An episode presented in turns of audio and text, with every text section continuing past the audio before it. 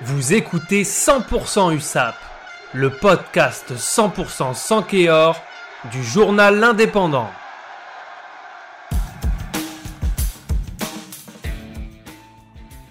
On en avait parlé la semaine dernière, l'USAP disputait samedi soir son match le plus important de la saison.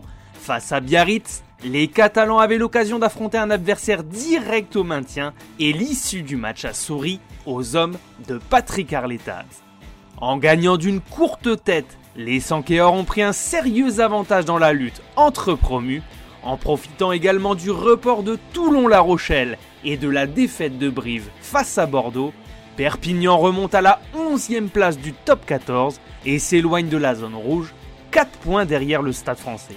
L'USAP s'impose donc à l'extérieur en étant plus réaliste au terme d'une seconde mi-temps irrespirable à l'entame du match, le 15 catalan a été constitué de Jaminé, Acebes, De La Fuente, Tomo Epo, Dugivalou, Tom Cochard, Teder, Ugena, Pele Pele, Chouli, Laboutelé, Kavubati, Lotrian, Lucas Vellart et Alakonuka.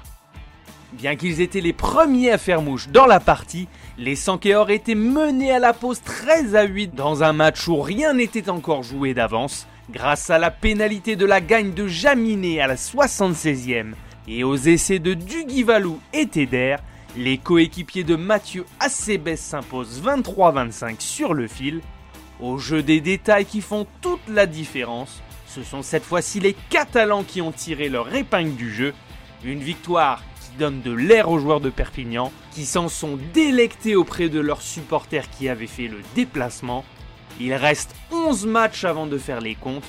Le prochain en top 14 aura lieu le 29 janvier à Aimé Giral pour la réception du loup.